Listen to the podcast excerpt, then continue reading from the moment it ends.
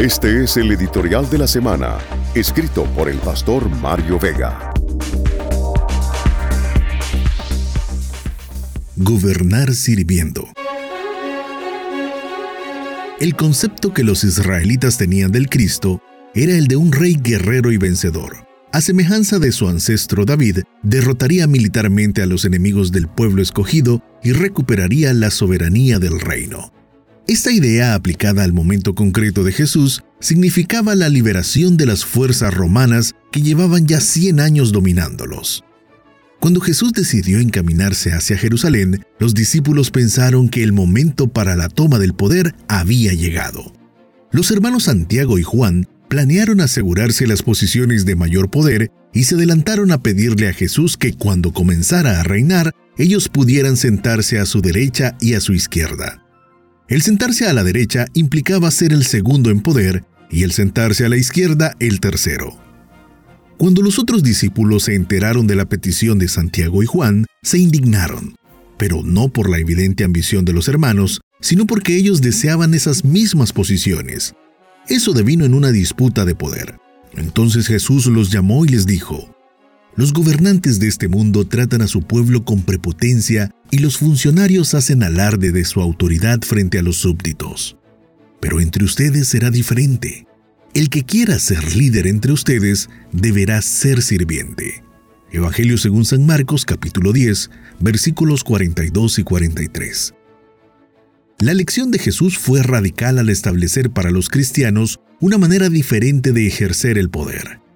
Crecer disminuyendo, destacar retrocediendo, gobernar sirviendo, mandar obedeciendo y vivir muriendo. Estas normas son el camino en todas las áreas, dentro de la iglesia y fuera de ella. También son muy aplicables en el ejercicio del poder político. Hay un llamado evidente y una práctica concreta que Jesús estableció para sus seguidores cuando asumieran cargos de poder. Ellos no pueden regirse por el criterio mundano del abuso de la autoridad. Para ellos hay un camino mejor, el mismo que trazó Jesús con su ejemplo, gobernar sirviendo. La enseñanza de Jesús cobraba mayor relevancia por el hecho de que la disputa de poder se produjo en los discípulos inmediatamente después de que él anunciara sus sufrimientos, rechazo y muerte. Nada más discordante que hablar de acaparar poder en un contexto de negación propia y sacrificio. El verdadero discipulado se basa en la capacidad de comprender el espíritu del cristianismo y la habilidad para aplicarlo responsablemente a todos los aspectos de la vida principalmente aquellos que ofrecen el mayor riesgo de caer en la tentación de las prácticas abusivas. El cristianismo es vida que surge de la muerte, y así la negación propia es fundamental.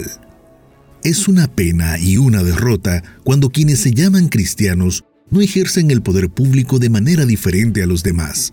En tal caso, la llamada conversión y la llamada fe no tienen ningún efecto ni beneficio para nadie la esperanza de un servidor público diferente se esfuma. No existe ninguna ventaja y ninguna diferencia. Contrario a ello, el cristiano no debería actuar por la conveniencia personal ni por vocación de poder. Su misión debe ser profética y de servicio. Pero para marcar la diferencia en el ejercicio del poder, los cristianos deben comenzar ahora mismo con su actuación personal. El poder no cambia a las personas, solo revela lo que de verdad hay en ellas. Quienes en la actualidad no se muestran diferentes, tampoco lo harán al llegar a cargos públicos.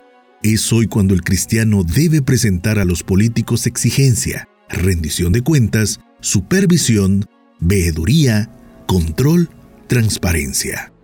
No debe el cristiano otorgar un aval espiritual.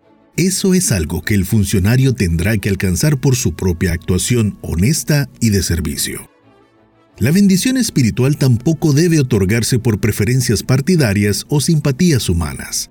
Ese es el camino por el que muchos creyentes terminaron santificando abusos, robos, asesinatos, exterminios, lavado de activos y toda clase de injusticias.